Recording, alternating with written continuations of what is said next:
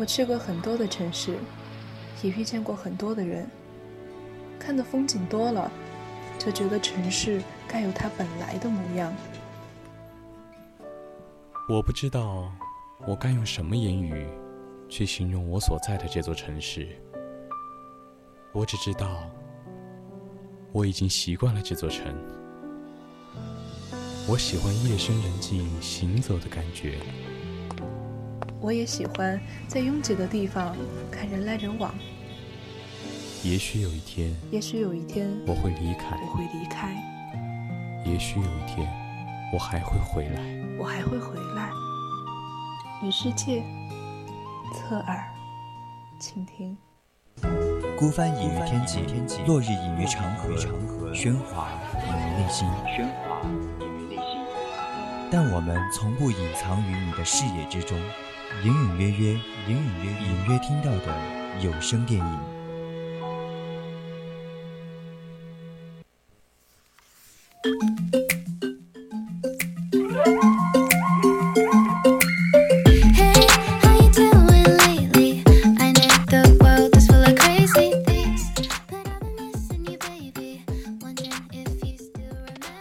Hello Hello，各位听众朋友们，大家晚上好啊！欢迎来到我们每周五晚九点到十点，但今晚调休的侧耳倾听，我是主播南菊。Hello Hello，大家好呀！现在是我们侧耳倾听的第一部分，隐隐约约，我是主播小北。小北，你知道吗？就是这两天真的忙疯了。哦，是吗？我也是。我感觉特别像那句话，就是没错，我精神不正常。谁不是呢？国庆两天调休调班，真的调得我已经要精分了。国庆调休八天假过得有多快，回来这七天就会让我知道过得有多慢，太真实了，我只能说。对，那就是刚才我们说没错，我精神不正常。那我问你一个问题，小北，啊，你说，就是如果你被关到精神病院去了，你该怎么证明你没有精神病？天，我要是进了，我我肯定是精神病啊，这个怎么自证？不管你说是与不是，都没有人会相信啊。因为感觉就是，就算。但是精神病人他也会说，也会说是，嗯，我没有精神病这样子的，对，就很难自证。我最近看那篇文章报道，就是以前的嘛，对，就是那个司机，他本来是载着二十个精神病人去精神病院的，嗯，但是中途吧，他就真的很急，真的很急，他有多急？他做了什么？人有三急。他就很想上厕所，他又中途把那个车停住，然后心想：我把门关好，我把车门锁好了，他们应该就出不去了吧？天哪，他怎么敢的呀？二十个精神病人呢？他就去上厕所，结果回来一看，啊，怎么一个人都没有了？就就真的一个都没有吗？对，他就发现车上一个人都没有了。那那怎么办？他真的，该说他聪明还是不聪明呢？他去附近人多的。车站去找一个，嗯，就是跟他们说，他可以免费搭载大家去他们想，就是去那个想去的地方吗？就是去那个站，因为那个车站公交站嘛。对对对，他就说可以直接载他们去。哦，我觉得真的很离谱啊！他就自己弄丢了二十个精神病人，又去随便搭了二十个正常的人。这他怎么怎么能这么坦然的去做到的？哦，关键是他真的把别人载过去了。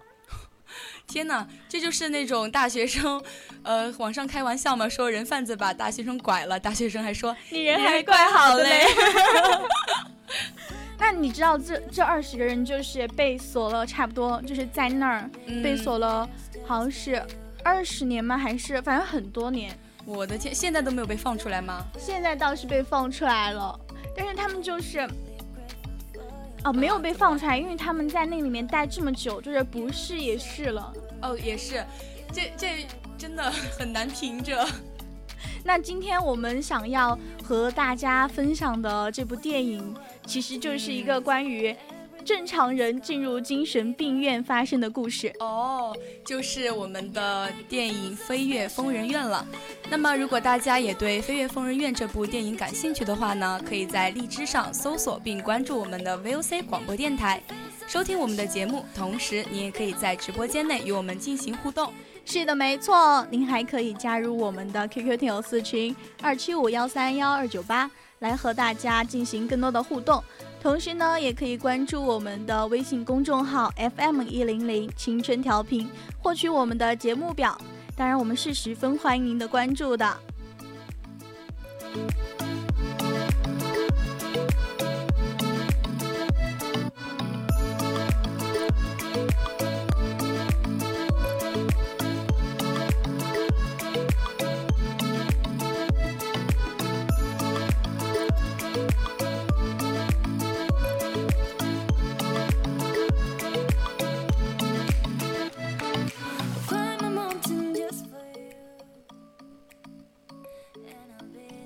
其实小北，你知道吗？我们说到这个精神问题，嗯，其实过两天，今天是八号嘛，嗯，过两天十号的时候是世界精神卫生，世界卫生精神日是吧？对对对，哦，我知道。那个，那两期前两天我的室友还给我看了这个，说再过两天就是我们的日子了，属于。正确的，说的对，正确的，中肯的，一针见血的。那我们现在，我们刚才就。说到我们的《飞跃疯人院》嘛，我们现在正式的向大家就是介绍一下。它。那这部《飞跃疯人院》其实是在一九七六年三月二十九号第四十八届奥斯卡金像奖的那那儿典礼上，对对对，然后就斩获了五项奥斯卡重量级大奖。太厉害了吧！然后据我所知呢，这部影片也是改自改编自美国作家肯克西的同名小说，是一部关乎着叛逆精神与自由诉求的作品。看来我们的男女主播对自由是很向往呀。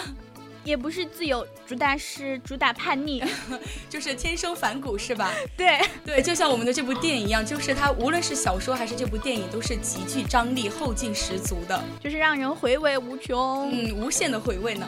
那刚才也说到这部电影在一九七六年获奖，那其实它是上映于一九七五年。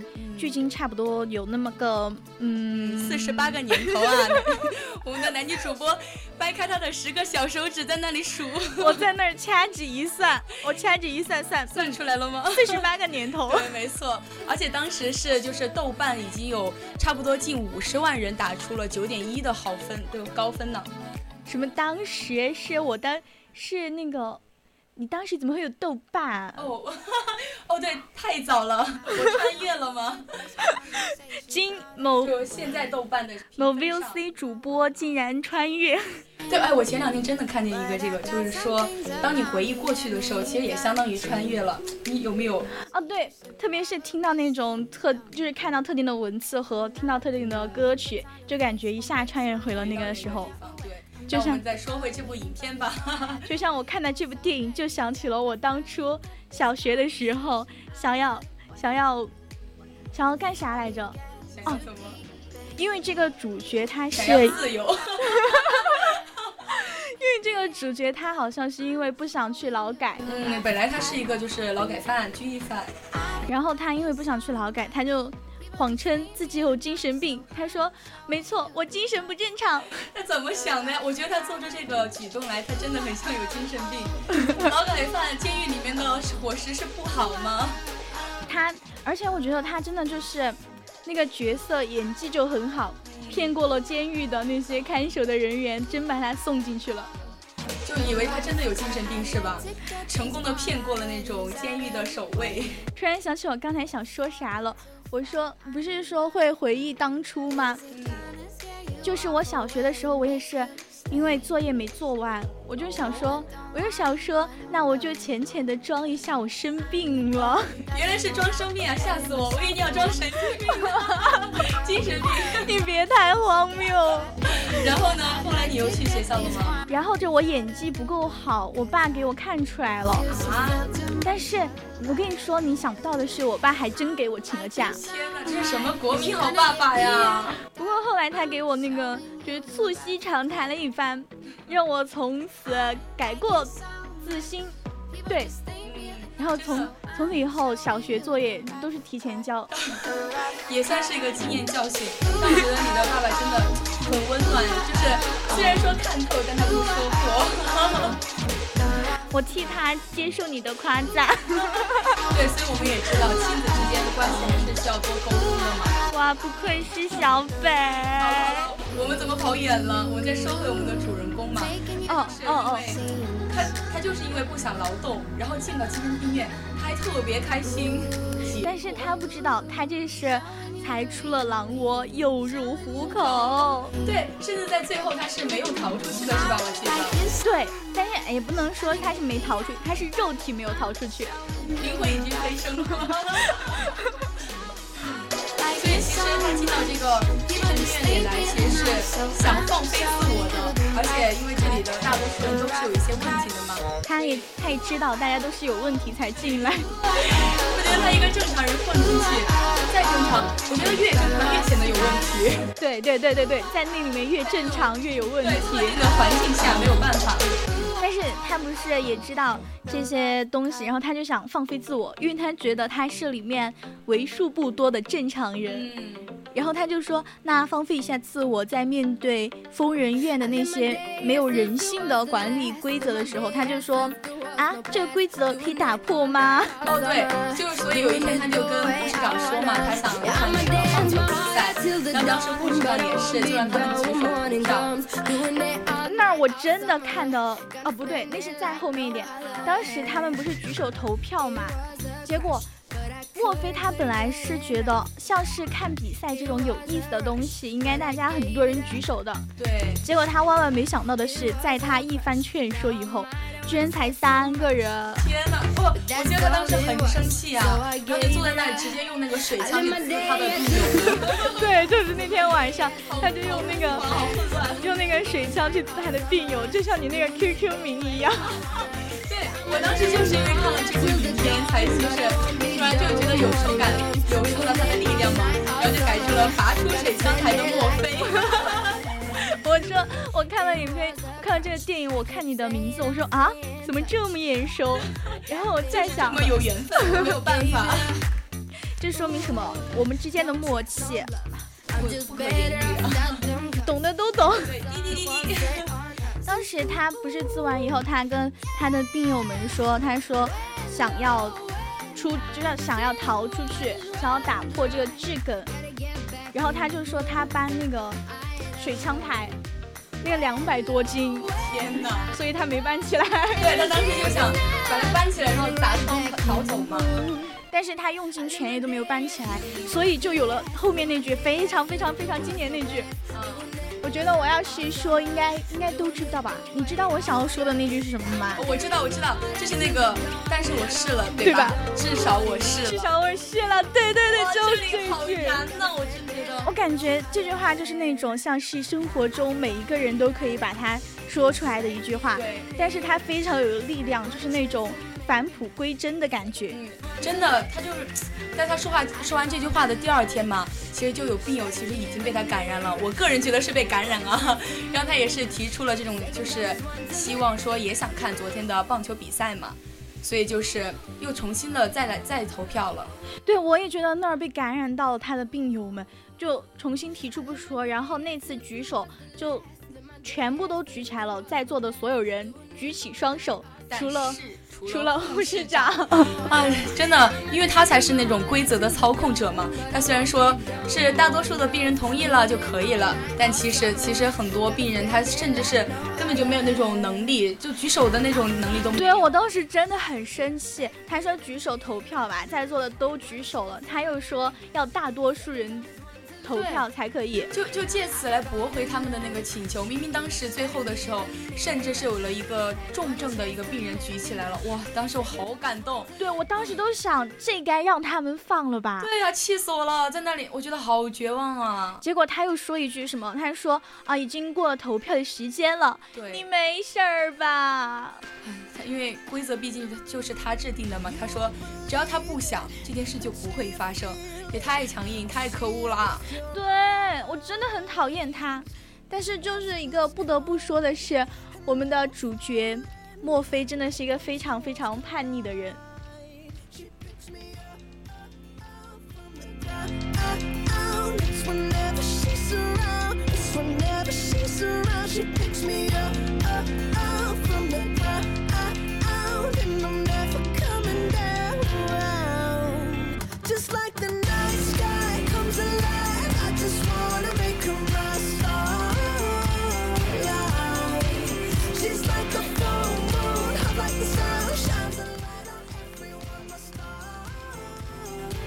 刚才我们讲到哪儿？讲到刚刚南极主播说到了很叛逆嘛，真的确实是因为在他认识到护士长这个人是个非常不好解决的角色的时候，他就意识到那个，嗯，他可以操控电视的意志，但是不能操控他们的意志，对他们的思想和意志是不受限的，所以他就看见那个其实并没有打开的电视在那儿。脑补对，在他们的脑海里打开了，已经。对，他就在那儿说：“好的，看这个，嗯，哎，哪个明星的解说就是对，他就说打球。”打出了非常漂亮的一球，对对对，我当时真的是成功的带起了所有病友的情绪嘛，真的是疯人院里面一所前所未有的狂欢。对对对，我当时看到那儿真的就是感觉非常的打护士长的脸，然后非常的爽，真的很爽，因为大家都很开心嘛，唯独护士长牙都要咬碎了。那其实我看到那里的时候，我真的。就像我说的打脸剧情，嗯，我是土狗，我就喜欢这种，就是爱看爽文呢。还有后面他们，呃，墨菲越狱了，然后他就带着他的病友们出去那个出海游玩去捕鱼，真的就是自由的味道，他们知道，海的味道我知道。但是但是但是就是狂欢之后的。那个收尾就是一个，一个极两极反转了。对，两极反转回来以后，墨菲就被护士长狠狠的惩罚了。而且他的那个惩罚还不是很普通一般的那种惩罚，他是电击。对，我当时看到那儿，把人拖进去，然后电击让他咬咬一个东西，以免他就是咬到舌头嘛。真的就很残酷。他是雷电法王吗？对啊，但是我们的墨菲就是很不一样，他就是像那种。不就是不听劝打引号的呀，不撞南墙不回头。对对对，他不是，他是撞了南墙都不回头。所以他回过神，就是他刚刚被电了，然后出来的时候，他不是被电懵了吗？应该是被电懵了吧？我也不知道他是不是装的，因为他后面就是一句哈哈，我吹牛大王又回来了。对，所以在这一次的。他后面就又又来了第二次的逃跑计划嘛，在这一次的逃跑计划中呢，他是又买通了医院的护工，对他买，我真的想说他还蛮有钱的，我都不知道他钱是从哪儿来的，我当时还想他钱是放在鞋垫鞋垫那儿，然后把它掏出来，其实也不一定啊，他买通不一定是用金钱啊或者他不是买通让他女朋友就进来了吗？然后他们就举行了一个圣诞的 party，因为他们真的是一个非常天衣无缝的计划。就哇，但是也是这个 party 其实就坏了他们的大事嘛，因为他们都喝醉了，天天太嗨了，就以至于第二天根本就没有醒来，根本没有在护士长来到之前醒过来。所以，哎，他但是护士长来之后就看到墨菲在疯人院遭到最铁的一个兄弟，他已经就是就是身亡了。不是，当时他是看到他的兄那个那个很铁的哥们儿和墨菲的女朋友。是这样吗？我我剧情我是遗漏了什么吗？他们躺在一张床上，天哪！然后当时被看到那个哥们儿不知道是那反正就是精神状况就是有点崩溃了。这个画面也太冲击了吧！是换谁谁不会那个？然后把他拉出去的时候，然后进了一个小房间，应该他们还是准备那种电击治疗之类的吧。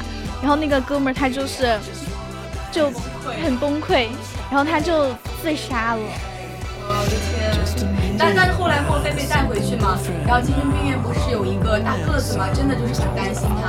在见到他的时候就就一下就扑过去了，很兴奋，就想跟他有一个交流。但他就发现不知不管他说什么，墨菲都好像很懵懂，不知道不知道怎么回他那种感觉。就是因为就是因为他被那个护士长带走以后做了那个大脑额叶切除手术。就是在在，那是在外国之前还得过那个诺贝尔奖的一个手术，因为它会它会让精神病人就是安静下来，然后就就是该吃的吃，该吃该穿的穿，该住的住，该睡的睡，就是会影响到他们的就是神经正常的行动，但是会让他们就没有意识，没有那种。天，对，当时就是。个大个子嘛，也就是那个印第安酋长，他也就是因为他的状态也感到很崩溃。他就那个酋长就是当时那个第九个举手的重症病人。哦哦，就是说他也经历过这些吗？不是，是他本来是装病进来的。哦，他也是。不是装病，是他进来以后，他进来以后装病，他进来以后装病，因为明哲保身嘛。哦，对，后来就是墨菲，墨菲来到这儿，然后就给了他那种。那种自由的味道，那种去追寻自由的勇气。对对对，他就唤寻了、唤起了那种勇气。但是当他看到那两个伤疤的时候，墨菲脑门上那俩伤疤，他就就有意识到，就是现在的墨菲已经不是从前的墨菲了。他就很他很伤心，但是对于他来说，他认识到的墨菲都是很有活力。很会去追寻自己想要的东西的，不自由不宁死。这个大个子当时看着已经呆傻的墨菲，啊，还是就是最终忍下心、狠下心把他送了他一程，是吧？对，他就说：“那既然你现在是这个样子了，我就带着你追寻自由的灵魂去逃出去。”哦，我觉得这里真的，我觉得虽然就是不是说他之前是交了一个最铁的哥们儿嘛，然后就是。那个什么，那个哥，那个自杀的那个。对对，但是我觉得其实这个大高大个子其实也是，我觉得是更走心的一卦一卦吧，就是能明白，能明白他在想什么是什么，就是真的就是因为墨菲已经追求的就是那样自由的一种状态了。所以他最后是把墨菲捂死以后，拿起那个那个水枪台，那个墨菲曾经没有举起来的。他把它举起来，然后砸向窗户，带着他和墨菲追寻自由的灵魂逃出去了。我的天哪！当时就是其他的精神病人听到了这种水槽把窗户砸开的声音，他们的想法都是都是以为是墨菲成功的逃了出去，所以他们都在为为墨菲而欢呼，而尖叫，而庆幸嘛。但是其实他们不知道的是，其实真正墨菲的其实肉体已经留在了这里。对。我们也不得而知是不是灵魂飞了出去，所以我当时看到那感觉还蛮揪心的。嗯，所以就是用用墨菲想出来的办法逃出去，其实是可以安慰自己的，但他同时是带着墨菲一起逃了出去。所以这部电影就是以紧张的情节和出色的人物角色嘛，就很印象深刻。就像是那个墨菲。还有大个子的那种故事线，呃，对，一个是装傻，然后一个是装傻进入精神病院，然后想逃出去；一个是因为进来，然后装傻，因为想明哲保身。我觉得这这条线很妙啊，就是很有冲突感那种，对，很对比，很强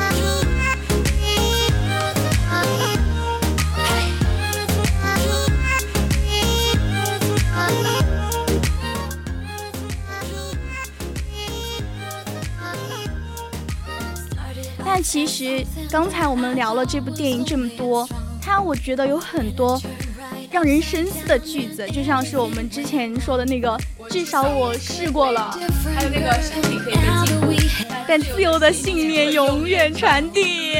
还有还有还有那个，你们一直去抱怨这个地方，但你们却没有勇气走出这里。就